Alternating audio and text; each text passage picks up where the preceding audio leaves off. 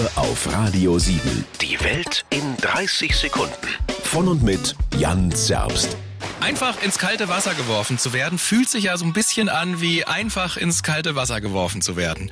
Aber beim Reingehen in das kalte Wasser gibt's ganz unterschiedliche Verhaltensmuster. Typ 1, junge Frau. Ah, kalt. Taucht erst die Arme ein, benetzt dann so ein bisschen den Bauch und ist nach 30 Minuten immer noch nicht ganz im Wasser. Typ 2 ist so cool, dass er so wirken will, als würde ihm die Kälte ja gar nichts ausmachen, geht einfach stur ins Wasser, kann aber die Friergeräusche nicht ganz unterdrücken.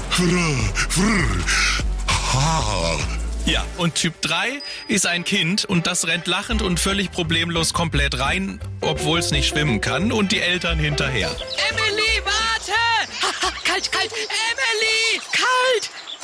Radio 7. Die Welt in 30 Sekunden. Jeden Morgen kurz nach halb acht und jederzeit zum Nachhören Auf radio7.de.